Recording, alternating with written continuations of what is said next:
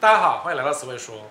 你不觉得最近房地产很热吗？热到什么？我去吃早餐，连旁边的欧巴桑，平常只是来那个霎时间的欧巴桑，都一直问我说：“哎呀，十位啊，进来吃，有没有什么房子可以买呀？”其实我当然知道他只是讲讲而已，因为欧巴桑就是只是闲客呀。但是连欧巴桑都在想说房子可不可以买，你要知道，这就是差协同理论的最后关键。也就是说，当每个差协同都在做这件事情的话，这个房这个事已经可以结束了，懂吼？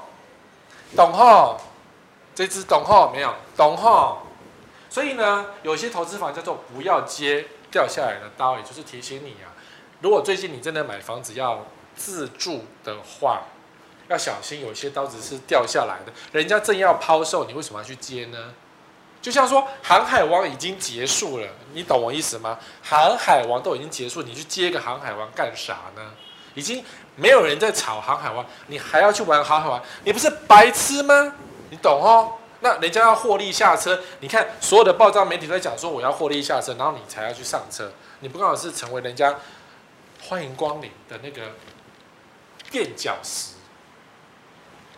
所以有些投资客很很容易赚钱，原因就是因为笨的人太多了。那我当然不希望你是一个笨蛋，所以今天做一这个节目是想是说，有一些房子。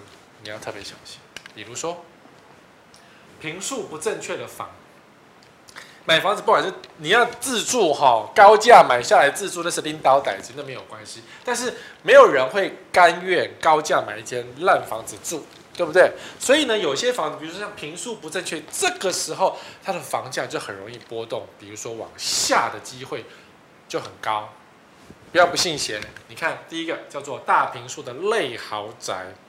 类豪宅是什么意思呢？就是一百平是不是豪宅？应该是吧。结果它地段不是豪宅，或者是它地段是很好的很好的地段，结果呢，它只有一百平。现在豪宅都要两百平，因为一百平其实扣掉公设才一点点。交押金，有钱人觉得不够。那当然，对于那种小资，当然不用讲，小资买不起。可是那种中资啊，中间的那个资本的人，就是中产阶级的家庭，大概能够住得起这样子，大概八十一百平的房子。但是它地段不是很好，所以它房价当然比较便宜，就亲和一点。那这个时候买呢，我们一直常常讲，就是知道说这种房子其实是最不保值的。像这间就是，这一间被归类为类豪宅，是因为以它的规划好像也是到了豪宅等级，但是它地段不对。比如说我们常讲这个是什么？江母鸭第一排，东山鸭头第一排啊，你住在这一户有没有？老板，给我两斤哦，他可能会丢上去，或者你拿个绳子丢下去，然后掉掉掉，时间到的时候拉起来，你的东山鸭头就好，多方便啊！但你说 Nike，好吧，买 Nike，Nike 也是手上动动就好，你不用出门。就是这就是士林夜市旁边的房子。当然当初在卖的时候呢，全世界都知道它就是士林夜市旁。我想建商或者是。屋主是不是在期待说，等我这边盖好之后呢，这边的房子就废掉，或是这些大家一起都更，然后全部以后就不要东山丫头，就不要 Nike，然后全部都是豪宅，就变成豪宅街。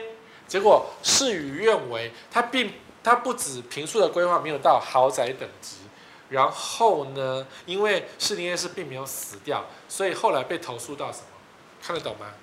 这个是摊贩，这好像是他的房子。也就是说，列豪宅，加出来都是夜市啦，雅齐亚啦，那你这样子回家怎么回家？你的车转进去都是人，那不是很尴尬？或者是说，你居然给摆在外面来，结果呢，当然是他去问政府说，怎么可以做这种事情？哇，豪宅呢？那政府说啊，是你夜市就这样子啊，就就这样啊，所以你依然还是夜市旁的豪宅，你依然是。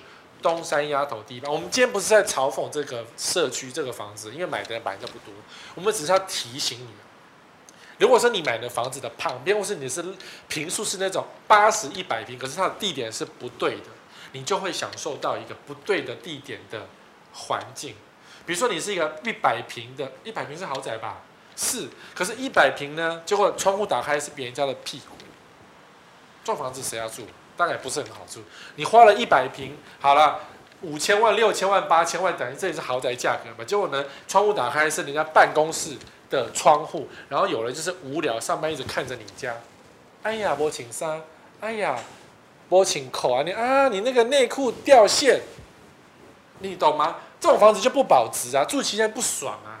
然后你进去没多久，你想搬家，然后看房子的人，然后就觉得啊好漂亮，又买下去，一样继续赔下去，所以会一路赔下去，赔到怎样？六折价。所以啊，如果你当初挑错的房子，你看就六折了。出金有屋破盘价，圆山一号院百万单价打六折成交六十四万一平。好，我并不是讲说哈这种房子不能够买，或是你要买一平六十四万，其实六十四万台北市。旁边有市场，前面有公园，然后士林区正士林区，理论上它也比新店的人家屁股后面的房子也好一点点。可是呢，因为它是夜市第一排的房子，所以它的环境不是很好。但是呢，就是人家没有这个好的环境，才一平六十四万啊，不然六十四万，板桥的大坪数你也买不起啊。不过板桥大坪数六十四万也买不到好的，或者是说环境也没有多好。这一样相辅相成的，就是你想要 CP 值高，没有这种事情。你想要有那什么，呃，六十四万这么什么趁你病要你命砍下去之后，然后除非你有天大的本事，你买下这个房子，然后把夜市全部赶走，每天放老鼠、放蟑螂，让那个什么人家检查或者什么，或者说什么只要有人来就开始什么放烟雾什么等等，不可能嘛。那乞丐赶庙公的事情，在台湾目前虽然只有成功过一次，在永和。的乐华夜市吧，是有过成功的机会，但是它毕竟是士林夜市，机我觉得要成功的几率不是很不是很高。好，那如果说你今天买的是那种，你觉得我应该很有钱吧？我们可以去买一个，啊，比如说台北市的老房子卖掉去住什么板桥的那种大坪数的那种呃社区。那你就要想到说，你不要以为你是有钱人，然后台北市卖掉怎么可以台在板桥买个三五千万的房子，就是以为是有钱，因为那样的房子住起来可能没有想象中这么好。比如说吵，比如说管理费很高，呃，比如说打开窗户是别人家屁股，也没有比较好。所以坪数大你要特别小心，是因为坪数大以后转售会折价率比较高，然后会比较不好卖，因为它有点尴尬。真的有钱人会住在正确的地段，因为你知道环境跟地段才是最重要的。就像你去五星级饭店，你要吃的是气氛，而不是真的 CP 值。你要吃 CP 值，就不会去五星级饭店，因为去五星级饭店没有 CP 值，就这样啊。房子也是一样啊，好，房子跟 CP 值都是一样的啊。OK，好，另外一种呢，是我觉得。它问题蛮多的，就是公设比太高。比如说，目前我们看到的这一栋房子，看起来像全新的，对不对？是，它的公设比是目前台北市最高的公设比，住宅五十三趴，公设比五十三趴。你说买的人是猪头吗？他不知道吗？他可能知道，可能不知道，或者是说啊，因为它单价比较低，所以它公设比那么高，然后它卖的比较便宜。可是你要知道，便宜买就是便宜卖啊。然后呢，下一个人会发现，我、公设比五十三，我是我是神经病吗？隔壁一平五十万，我这边一平五十万，那谁比较划算？隔壁的旧公寓反而比这种新的房子还划算呢、因为隔壁五十，对不对？隔壁公设比可能只有十五趴，你这个是五十三趴，你不吓死人吗？所以这样的房子就渐渐滞销。那五十三趴当然是有一点夸张，比较高的特例的。你看这个，这最近我有个朋友啊找房子，他快疯掉，可是我就觉得。你们在看那个物件调查表、物件说明的时候，你应该看也就知道。他问我说：“这房子好好，可以买吗？可以买吗？”然后一直打电话给我，然后一直没空。等到我接电，我就接电话。我说：“我看了他的数字之后，发现什么？看起来很正常，对不对？漂亮的房子，有景观，开开阔阔，对不对？那都不是重点。先看下面的公设比，四十五趴。要求我，你懂我意思哈？”可能一开始预售买的人，他可能不知道，想说啊，三房两厅很漂亮，我就买下去，就没想到公设比一调查，看了四十五趴，有可能他写错吗？我也不是很确定。可是总之，公设比四十五趴，你这房子怎么卖呀、啊？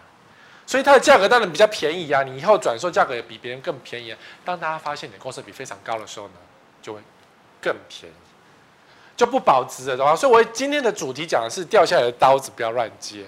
这个房子看起来好像有景观，好像。格局都很正常，但是它的公设比四十五趴，你的管理费都在缴公设比，有比较好吗？就是不保值，懂哈？有看到这个东西吗？四十五趴，那你说公设比多少才是合理呢？我个人觉得三十以下是好的，三十以上的话，就是现在很多新成屋预售都要抓三十五左右，比如三十四点九九趴，这么不合理、这么唬烂的东西，公设比是建商的良心，所以如果你不想要被建商良心给吃的话，我觉得你去买中古屋会比较好。那这时候建商说：“哎呀，死位哥，你到欧北共啊，现在楼梯这么多，安全消防那么多，怎么可能公设比还这么低呢？”我们家公设比二十六嘛，我们家有游泳池、健身房、烤箱、大厅，什么都有，楼梯也有两只，不是电梯，是楼梯有两只。我们叫符合完全，我们是芦洲大火之后的建造，公设比二十六，所以你在胡乱什么？建商就是只要超过三十趴，就是几乎等于没有良心，除非他地是他房子是小小的，一小块的房子，然后盖出一栋那种小公寓，那公设比本来就只有高没有低。因为邻居少，很难 share。可是那种一层两户、一层三户、五户，公设比较超过三十趴，都是建商有点没良心，或是他走市场趋势。这一条街这个区域全部都公设比三十五，那我是有新建商，我弄个三十三，稍微低一点点，你你懂吼？算起来你就知道，根本就不需要这么高的公设比，那都是建商在 A 钱用的。好，公设比。只要有违建公设，那这个房子就是等于掉下来的刀。不只是公设比高，是公设比是违建的公设，这个就是很有名，在万华。原本跟你讲是这个样子，后来不知道谁去检举，我在猜，有可能是内讧，然后就吵架，然后干脆自杀的情况之下，把这么漂亮的健身房啊什么还没用过就拆掉，就变成这样，因为它原本是机车位。这种情况在台北是很常见，就当初，当初告诉你我们有这么漂亮的东西，五星级、六星级的公设，然后你就花很多钱跟很多公设比就买下来，后来呢，不知道被谁检举，然后就变成这样。想必一定是这种房子就是养套杀的房子，我讲过不要碰，碰了一定不保值。这个社区当然不保值，因为赔售很多，而且里面。我要讲坏话就被卡住，里面乱七八糟。好，所以你遇到有违建公社的房子，尽量就不要碰。你不要说，呃，十位哥，我们只能买得起这种烂房子，不是这样子讲的。买房子不要委屈，它就是一个掉下来的刀。因为当初这些建商盖的房子，他的想法只有给投资客用，不是给自住客用。你要想，运动、打桌球、互相冲突，要许啊，这什么规划？然后呢，这边感觉像沙发是随便放的，一点都没有规划感。就规划感来讲，这就不是一个很好的健身房，而且这个健身房旁边是停车场，你能够呼吸到健康的空气吗？不可能，你呼吸到的是机车的废气、汽车的废气。那这样你健你运动会健康吗？因为后来我知道他的健身房移到楼上去，找个空间放还比较好一点，不然你在地下室健身，你是要被毒死是不是？好，好，再来一种，我觉得这种也是一种有问题的房子。叫做挑高宅违建，好，这个当然是我做的采访，这可怜虫是我找的一个，就跟你们年纪差不多，三十岁左右吧，我也不知道几岁，就是一个感觉涉世未深，然后就觉得房子很漂亮。当初他去看房子，就说这个呃买一层当两层用，然后呢都不会怎么样啊，大家都没脸啊，啦啦没戏啦什么的，听大姐说了哈，都没都不会怎样了，大姐也要买啊什么什么乐色话都讲得出口。后来交屋之后就变成这样，两平，它的主建物在下面这一块，有没有？这一块而已哦，旁边都是阳台、雨遮、外推，然后还要做楼中楼，还要还要再做违法的违建才能够住，否则他只有买两坪大就这一块，他家我都不知道为什么建造可以过哎，很奇怪哦，不知道为什么啊？这个本来就是一个这么小的居室也可以用，当然它有可能是一般事务所，或者是它是办公室，那在设计上根本就随便你弄啊，你要规划出一个很奇特的。房子建管处也不知道该怎么去干涉啊，所以这种的房子就是不保值啊。你看，你纵使事过境迁，对不对？这家黑金奸商大概没人敢买。事过境迁之后，你把房子全部外推，然后做楼中楼夹做起来，好像很舒服。哪一天跟人家吵架的时候，我看你死定了。他只要一吵架，然后就说检举你们家违建，那你还不是照样被拆？对不对？然后当然，这种这种挑高房，这个是地方恶霸型，也是不是挑高房，违建房，这是国权建设这一个地方，这个地方被违建起来。好，建商国城建设在高雄其实算是有盖了一栋豪宅的建商，但是呢，建商的老板呢，在自己的家的建案，就是他们家违建了一大片，然后把人家堵死，不然人家过去什么等等的。很多房子有这种啊，就是你上面看到那不动产说明书上面写说啊，它有违建多少平。如果说你今天违建的是比如说阳台外推，可能稍微小一点。如果是你这种顶楼、顶家哦，千万不要买顶家，我觉得顶家这里有个问题。这个顶家呢，你自己住也不对，你要弄出也不对，然后楼下很容易检举你。因为最近我那个朋友看的房子，他说他看上一个有顶加的，不是他那个顶加等于没有顶加。当初顶加要做的时候呢，砖头都搬来了，被楼下邻居机车，所以他无法新建，然后就干脆卖掉这样，就是有这个小小的问题。所以如果今天顶加好呢，马上叫你拆啊，我管你是谁，建设老板跟蓝绿都通知，结果这个这个东西呀、啊，这个违建的，好像撑了一二十年，被检举了好几十次，然后终于还是被拆掉。所以我觉得顶加在台湾真的，你感觉上哈，好像多了一些使用空间，但是它很不保险。我觉得能不碰就不要碰，它是属于投资客的刀子。那这一种呢？这个案例我们讲过，我觉得实在是太有趣。这个是一个室内面积只有五平的房子，五平多少？就在这里，你看到的面积就这样。然后这是一个小小的厨房，厨房之后没有看到的景是一个厕所，这个房子就这样，所以你买进来呢，你的床只能摆这里，然后就没了。那你看这个是什么？阳台，这里是什么？露台。所以感觉到，如果说今天你们是阳台外推，感觉比较可以使用嘛，因为至少感觉这可以放一张床啊，放个沙发啊，做成一房一厅的感觉，这种大套房应该是蛮受欢迎的啊。可是建商当初在盖房子就是这样，就是要外推，是领导代志，不是我建商外推哦，是你也外推哦，我不保证你哦。那你看这一户的人是每天盯着他看，对不对？这边的人，那当初这个房子在盖的时候，这一户的人就已经很没送了，因为每天你吵我吵到死啊，盖房子震动呃什么的，大家受不了。所以你只要阳台一外推，他马上说：“啊，来一九九九，我们正前方这一户他违建，你死定了。”所以这种房子就等于是投这个掉下来的刀子，而且感觉上上面已经谁沟了，天花板已经谁沟，感觉好像发霉，好像有漏水、雨遮、漏水或者是壁癌的感觉，因为上面颜色已经出现一些不均匀的花样。这应该不是电脑电脑的那个解析度，你这看起来就是发霉。所以你的阳台应该已经发霉或是漏水。那你这个露台看起来像阳台的地方是露台，然后又不能够。你又拆开，又又会被这户机车。那你买你的房子只剩这一点点，你是要怎么样啊？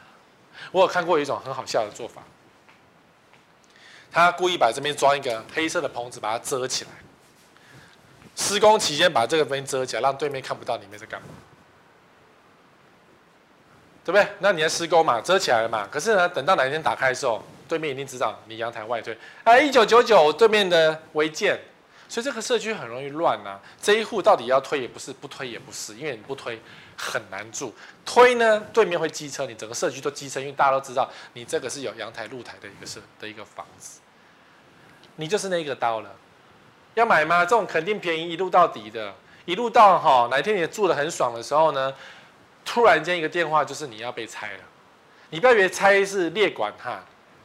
台北市有时候很难难讲哦，你如果惹到谁啊，直接拆也是有可能，对不对？好，所以这种房子能不碰就不要碰。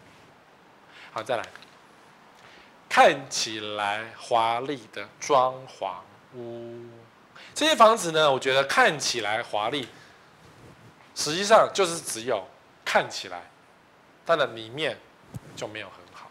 所以很多人买房子买到错的房子，就是因为他买到看起来华丽，比如说像这个。很漂亮，对不对？看起来完完美啊，完整啊，白色沙发、白色墙壁啊，然后什么全部都新的啊，所以跟你有什么好挑剔的？肯定不觉得很奇怪吗？你们觉得怪怪的？哪里怪怪的？这个男生感觉是正常高，可能要比平常高一点，可是女生感觉也没有多矮，感觉天花板就快到顶了，有没有？天花板特别低，这房子不是怪怪的吗？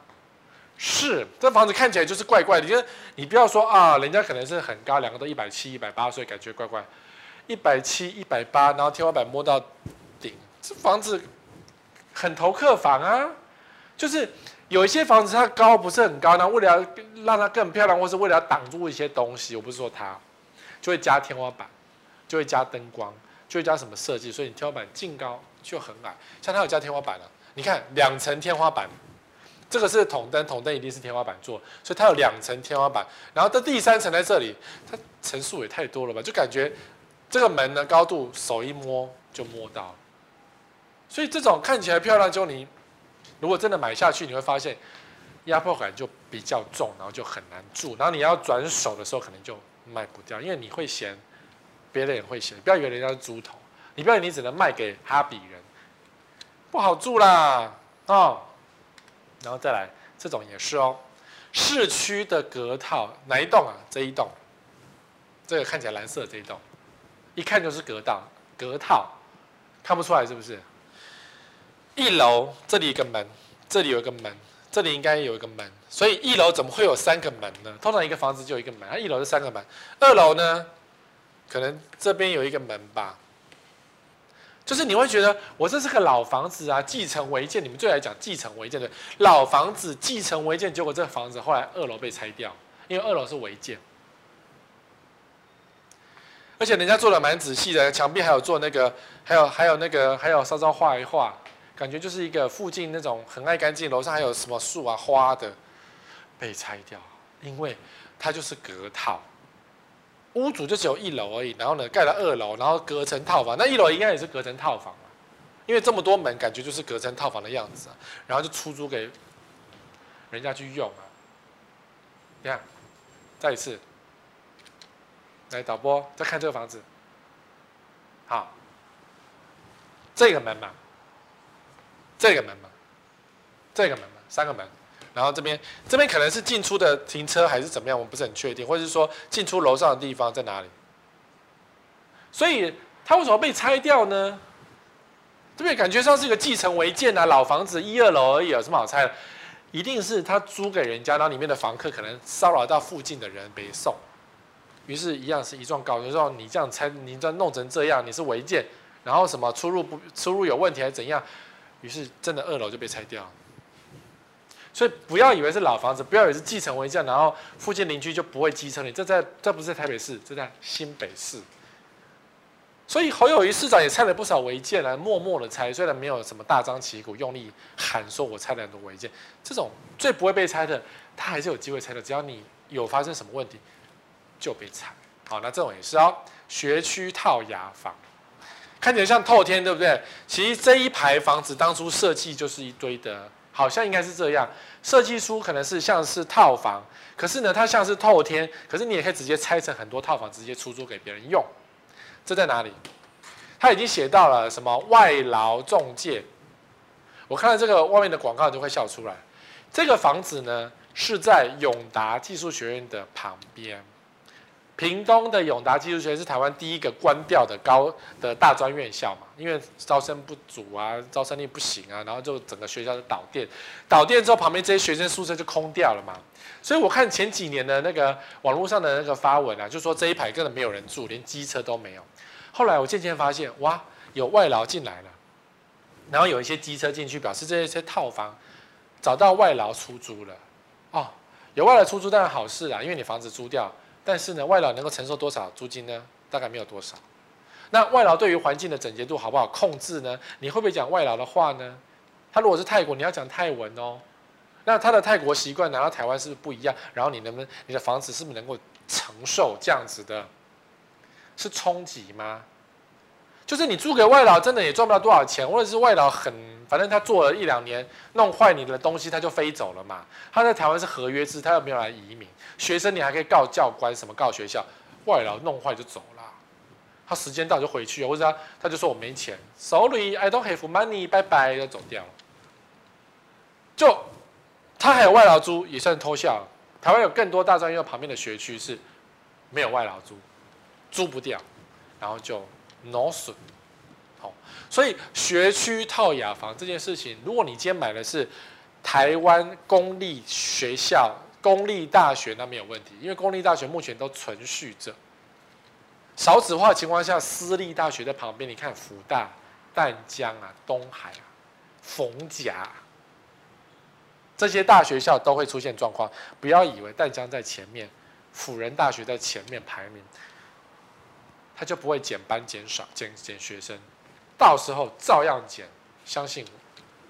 那你说那种私立学校后端班呢？那就不是减班的问题，那是直接倒闭。好，所以全台的私立技术学院，我相信都有可能是有机会排上去的。所以每年我都会做一次这样的东西哈。那如果你呢还想再住这边，就看起来感觉不错啊。你觉得与套与外劳为邻，感觉很舒服啊。我们可以学习外国文字，跟外国有什么世界村的那种感觉。那你可以等这些房子想要抛售，一定会便宜买的时候。便宜卖的时候，你去买，买下一个透天，你自己住也很开心啊。这样你小孩子就可以从小学习到外国语文，我觉得这种感觉也没有不好，因为现在世界村嘛，听起来是不是很鸡歪？对，可是我觉得没有不好啦，就是房价会便宜啦。学校倒掉了，学这边的商圈就没有了，然后房价就会便宜。好，等一等，好，你可以等，等得到的哦。好，再一种装潢是这种。廉价恐怖装潢，看不出来吗？这个的始作俑者已经被抓去关了，那个人叫张淑金。这是他弄出来的廉价恐怖套房。这间房子，这间房间我进去过，我走到这里，看看这个窗户，我都觉得我的脚沉下去了，因为那个他那个是外推的，然后没有推很好，就觉得哦，好像快要掉下去的感觉。后来这边就被拆掉，啊，因为它前面外推。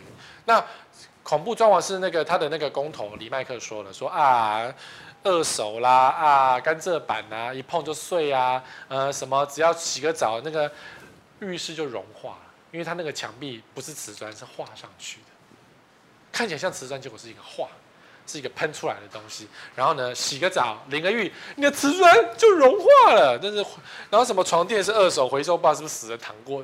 等等，这种事情都发生过哈，所以你看起来好像很廉价啊，说啊，我们买这个房子好不好？啊，看起来漂亮啊，金碧辉煌，金细细啊呢，不要乱碰。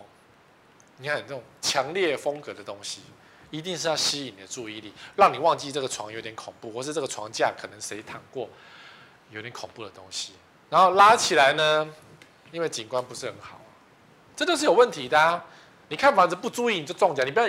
你们跟了我这么多年，你当然你们会有学习到这个东西没有错，可是你的朋友都没有学到。你的朋友可能看到这个房间说：“哎，这房间看起来干干净净，可以了，可以了。”结果没想到这都是有问题的。好，所以你要小心什么？俗气沙发。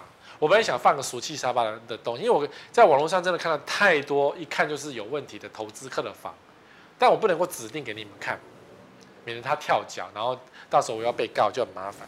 但是特色就是大家一样的那个会犯的问题，就是一定有个俗气沙发，大红啦，摸起来像塑胶。他说跟你牛皮，结果是那个合成皮，就是塑胶亮亮皮的那一种。他们不知道去哪喜欢这种东西。总之就是俗气沙发，呛鼻腥气味跟怪异配色，红配绿狗臭屁这种怪异配色，你看你不觉得很怪异吗？谁会叫你弄房子啊？一定就是这个是一个捡来的，这个是一个捡来，这可能是不知道哪里来的，这个也不知道哪里来的。总之，没有一个是成一对的，没有？都是很怪异，这叫怪异的配色，它就有可能是二手回收货。投资房最喜欢做二手回收货，一定会放廉价芳香剂。我们讲过，芳香剂尤其是廉价的，它会遮盖一切的恶心的东西，哪怕上一刻才有人这边自杀，呃，轻生。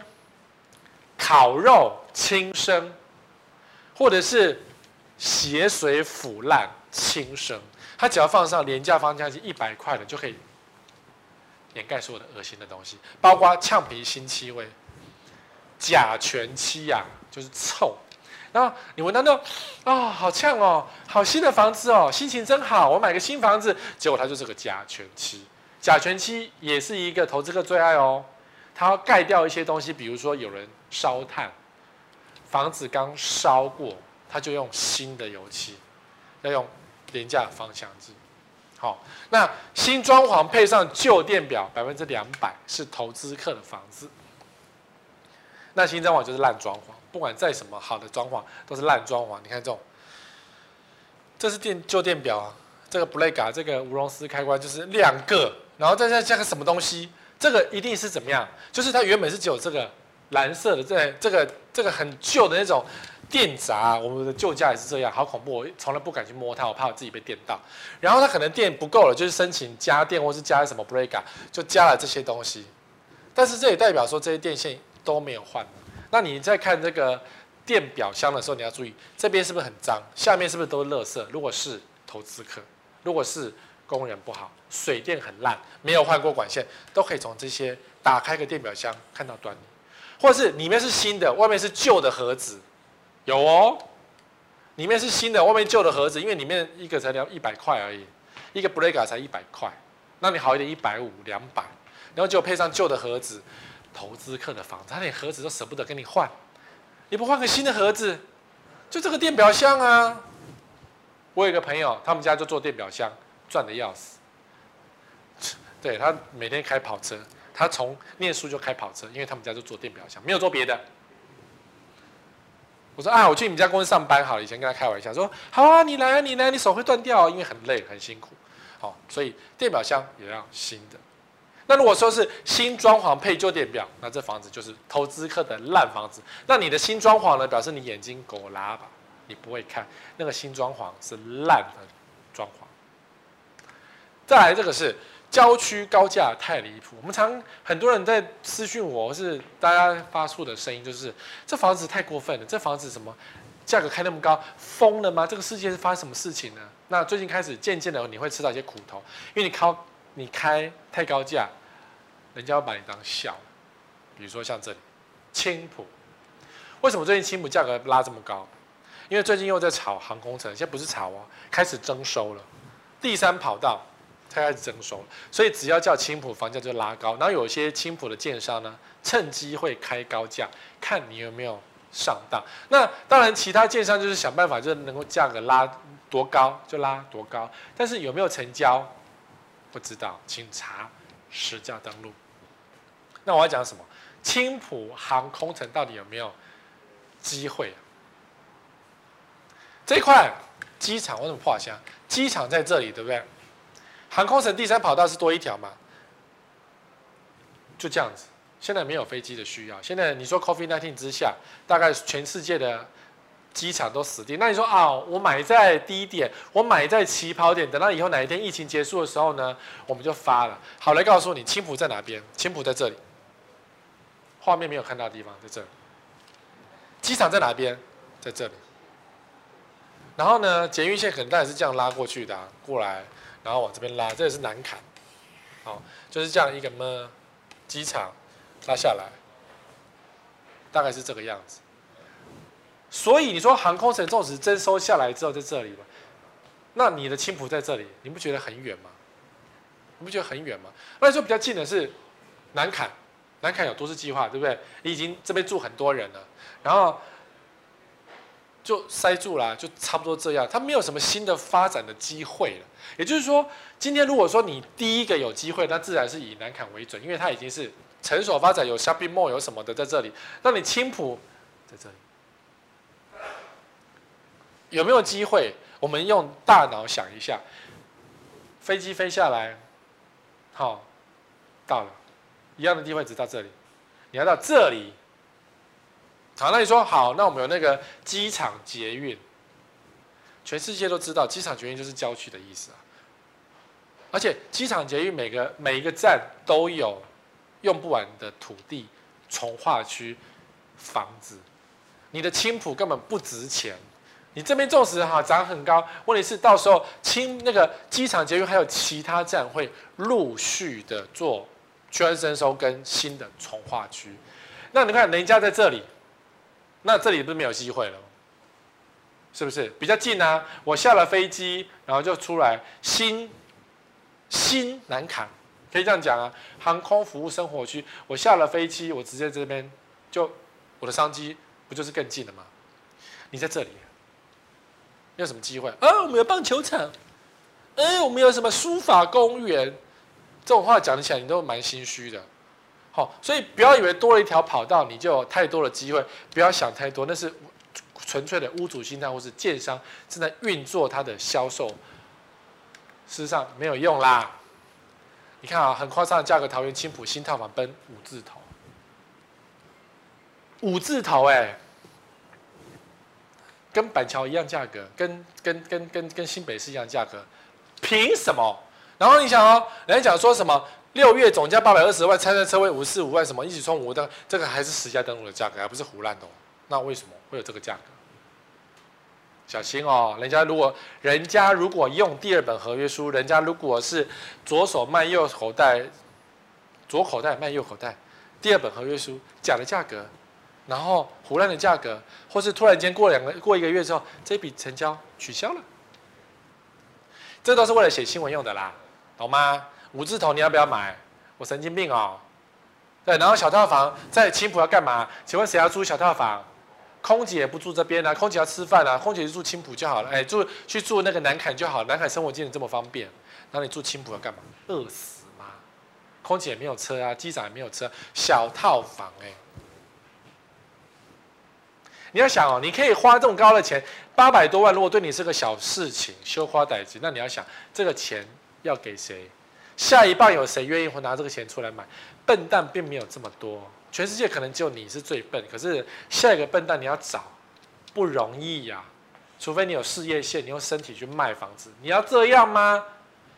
然后他很会，更何况这个可能是假的啊，因为你说五字头，你要制造出五字头很简单呐、啊，太简单了。你看台南台积电房，这个是也是一个胡乱的事情，可是最近台南渐渐醒过来了，我发现有个趋势是这样，就是渐渐醒过来。台南的人渐渐也很少在网络上护自己的盘了，因为他发现啊，好像套牢了，好像死定了。大家好像渐渐发现这件事情。你看，我随便抓一个台积电，然后就出现新市进善化南科。好了，他在新市嘛，台积电最爱电梯店面什么十一米进台积电在哪里？安南区的长河路，安南区耶，安南区离台积电多远呐、啊？超远，好不好？你不要真的以为人家是笨蛋，然后写台积电就相信，有可能第一波认第一波相信，可是现在渐渐醒过来。然后你看南科台积电为零，贝森朵夫在哪里？安定区有没有？三个地区都是台积电，可是台南人不是笨蛋，接手的也不是笨蛋。你买下去，你可能就哦，我们台积电利多，我们试试看。可是买下去你就套牢，你就只有套牢的份儿。因为并不是下一个人都认定这些这离台积电很近，你要想。进台积电，你谈个派气啊！我怎么可能进台？你房子盖好了，我去开开看，你就知道什么叫做进台积电，远得很，大家都清楚，就全部醒过来了。好，宜兰高铁炒作，这也是一个最近一直在进行中的一个炒作话题。那宜兰高铁到底设在宜兰哪里呢？不知道。你要赌哪里？大家都在赌，不是只有你。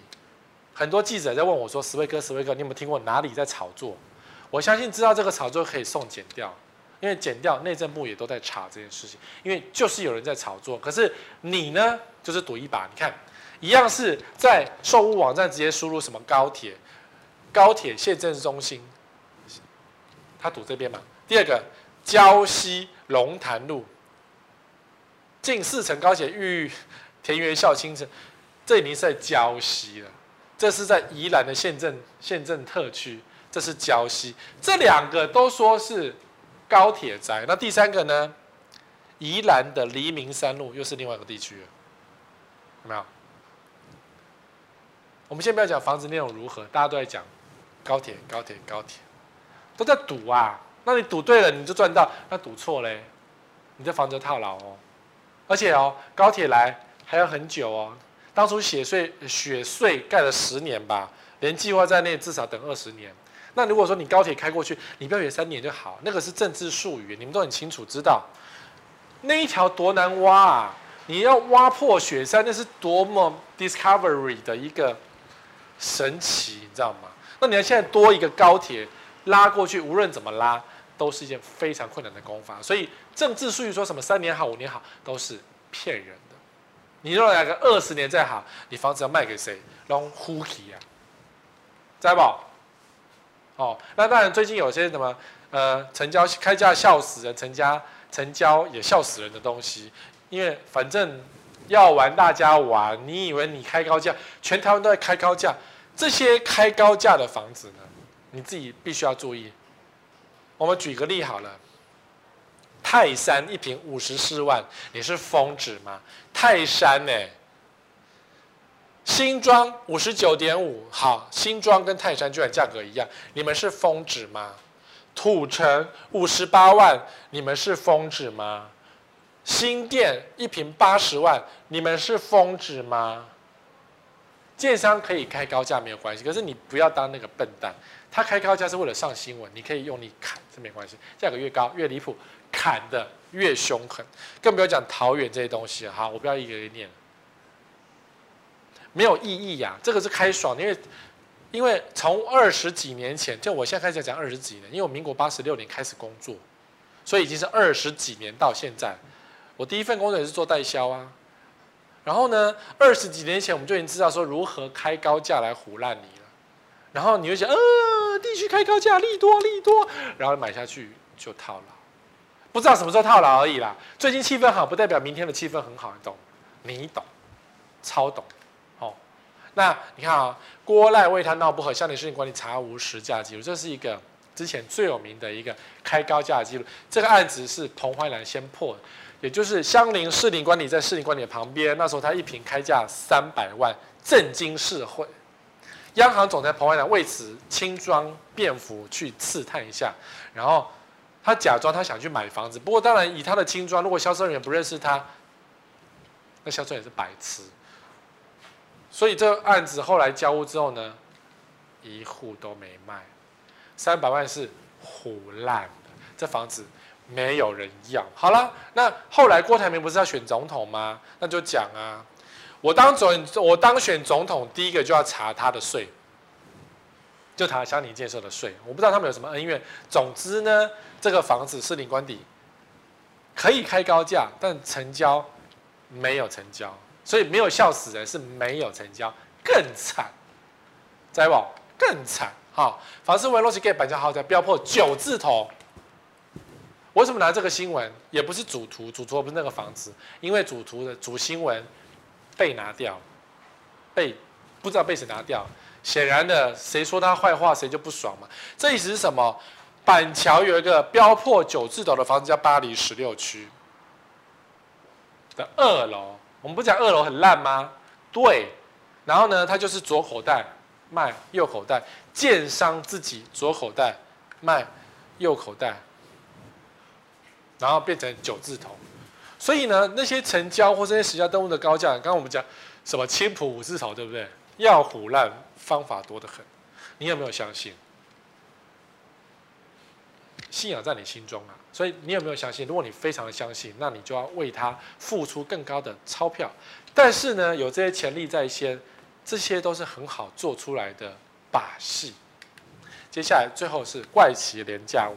如果你遇到这些怪奇廉价屋呢，有可能你就是那个接掉下来的刀子。房子便宜有它的道理啦，你不要以为只有你会你可以捡漏，只有你会抓到那个。哎呀，这个是。屋主心里很明白啦，销售人心里很明白。像我们这种做几十年的，我们一看就知道。可是你们可能不知道，只要骗到一个笨蛋，我们就赚到钱。哈，法拍屋不要碰法拍屋。井口真理子你还记得吗？谁会记得？我都不记得了。井口真理子超凶，六百万没人要，专家铺底下再打八折有机会。台台南的东区，你看没人知道，对不对？所以如果说今天看这个房子看起来好好的呀。漂漂亮亮啊，然后什么粉红色的外观哦，然后一楼好像又是停着车库还是什么店面，不知道，感觉干干净净的啊，这种房子应该很好买卖吧？感觉好像很好买卖吧？就你一查它是凶宅，然后呢，你只要以后输入这个地址，或是输入在附近，或是附近的街坊，哎呀，你买这一栋还凶凶宅啦？哎，什么井口真离子啦，欧巴桑都在啊。事过境迁，二十年之后，欧巴桑都死掉。年轻人知不知道？年轻人不知道。可是你可能在做这里面飘了二十年，好，因为凶宅有凶宅的特色，它就会一路凶到底。那根据呃我们的法规的规定，你只要是凶宅，你的不动产说明书就要写凶宅，生生世世都要标示着凶宅在上面。如果你没有标示，就表示你标示不清，你伪造文书，你哪一天被告，你一定输。凶宅要卖，一定要标示，如果不标示，就是做错事。我不要讲犯法，就是做错事，你必须要告诉人家他是凶宅。你如果忘了告诉人家，人家只要提告，你就得吐出钱。你稳输，你在法院上稳输，懂吗？所以买凶宅标语，人家没有人知道，全世界都该知道。只要他知道他住的房子是凶宅，十几年都一样哦。因为我们的判例就这样，你看他住了十几年，然后发现他的房子居然是凶宅，于是一状告上法院，前屋主败诉，你要把钱吐出来，啊、哦，这个是洪若潭命案，这个这个医生嘛就熊了，买一千万而已，一千多万而已，买下这么大一块田，漂亮的要死。医生曾经对某些媒体讲说：“哎呀，我买房子就是投资客啊，我偶尔来住住啊，我不怕，我是医生嘛，我见惯生死嘛。”可是这个是洪若潭命案，谁会记得洪若潭命案啊？不是，我也忘忘了几年。他就是一家五口住在那边，然后被人家在家里的焚化炉被烧死，被一个歹徒杀死了之后，然后丢到自己家的焚化炉，然后烧死，所有的骨头都在他们家的焚化炉里面。这个叫洪若潭命案，一家五口。然后这个焚化炉还在他们家的后院，那个尸骨啊，当然被捡走，可是那个阴气怎么散得掉？我不是很确定。然后我看到报道很好笑，说有一次呢，一堆人在那边喝开 party 很开心啊，医生都在啊，对不对？然后呢，突然间咔啦咔啦咔啦咔，发出怪声音，还是什么东西掉下来，什么鬼？全部人吓呆了，阴造。冤魂是会一直住在这这块地上面，直到冤魂的阳寿已尽。比如说他有那个红，他的小孩。可能被杀害的时候可能就十几岁，然后他的命可能要长到九十岁，那就是这几十年都是阴魂不散的情况。好了，但如果没有人住，或是有阴气很重的话，阴气也会聚的嘛，聚阴。所以我自己的观察，我这是我自己观察，房子超过一年没有人住，这个房子就可能会有阿飘进去住，你要特别小心。因为我看过是超过一年以上的新古屋，就是没有人住过的房子，连装潢都没有的房子。只要是超过一年没有人住，里面就可能会有阿飘。那你可以说啊，我是信耶稣啊，你欧北共啊，那没有关系，你继续信耶稣，你可以不相信。但是呢，一年以上没有人住，这房子就会有霉气、霉菌，然后就会发霉，你就很容易生病。它的生病的结构跟阿飘的生病结构是一模一样。啊，连祖先牌位都留下，标法拍户捡便宜。入屋今天乐色山，有一个人买了一个法拍屋，标进来除了乐色山之外，还有人家的祖先牌位。你如果是说觉得说啊，这只是木头啦，那个这个这些神佛只是木头，欸、都在，很恐怖哎。这记者当初怎么敢拍？你觉得只是木头，把它烧一烧就好了？不是这样，不是那个人家的祖先牌位，人祖先的魂魄都进来住了，然后你没有移走的话，他还是留在这边。然后你你的房子住的别人的祖先，不是很奇怪吗？但你说二手屋、中古屋市场有可能会有这个问题，但是呢，正常的买方啊，你在把祖先移置的时候，你会做你的处理，比如说请走，比如说拿去什么庙里化掉，比如说请专人来化掉，甚至那一张红木桌啊，以前家里不是很多的红木桌拜拜用的嘛，那张桌子神吃饭的，或是那个祖先吃饭那个桌子啊，也不能乱，也不能乱送人家，你要化掉还要请专人去把它烧掉，什么等等，有点麻烦。那自己你去捡那种。什么神龛那个木头来弄，总之要很小心，因为只要是牵涉到宗教，都是我们没有很懂，都是也要找人家画，不画会怎样？心里毛毛的啦，或是你在睡觉的时候，突然间东西飞起来，我们都不知道啦。这件事情呢，我们只能够接下来问我们的谢老师，谢维锦老师，因为年底到了，我下礼拜我们请谢老师来讲讲话，看看你们有什么新的问题，今天可以先提前问他，我再来事后问他。好，有什么任何问题，早一点告诉我，我来转告你。那你看海沙屋，还大大大写海沙屋哦，整合中，名人天下，新庄体育馆在新庄区。你说，哎呀，海沙屋就台北市没有，新庄也有一栋，而且这么大一栋，电梯大楼有哦。或者说啊，十位哥买在最低点，我买这海沙屋来投资好不好？你要这样子投资也不是不行的。你说啊，那我买下去不住嘛？我等在都更期间我租人家可不可以？也不是不行啊。可是呢，这个社区刚好发生这样的事情，有点恐怖啊。看到啊，有一天睡睡睡，天花板塌了，然后刚好压到这个床，这是一个床，枕头在这里，两个枕头，这个是天花板的架子，骨也崩软。给他吸燃，我不知道有没有死人。总之看起来，好像突然间崩下去，好像屋主是没有受伤啦。所以你说我们投，你看粉红色，这是有人油漆的啊，感觉也是正常的住住家啊。所以就是说，你今天要买海沙屋投资不是不行，可是你必须要让房客承担这样的危险，跟你的这样的危险，那就不要了，因为它真的是很危险，可以吗？那你说那？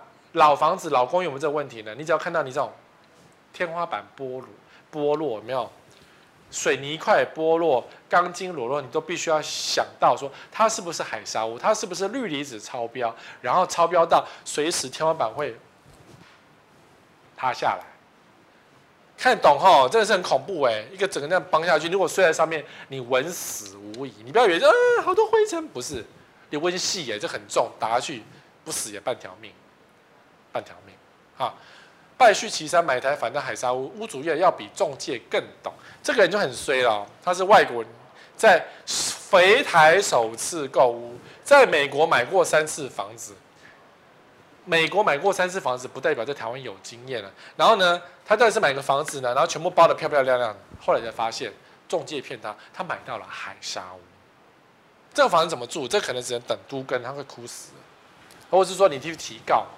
告屋主，屋主有什么呃骗你的事情嘛？什么等等，然后呢，当然，这时候房东会说什么？我们是受害者，我们也不知道啊。我们已经尽力帮你做什么中介，我们查证，我们尽力的帮助你提打官司，对屋主什么等等。好啦，就是一个麻烦的事情。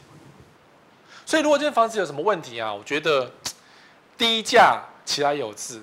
然后呢，感觉好像有空间，有时候也都是假的。那这时候你只能特别小心说，到底这房子值不值得接？它是不是一个下坠的刀子？我当然希望你不要接到下坠的刀子，因为这个刀子一接到，可不好收。好，我们今天节目到这里，下礼拜同一时间再会。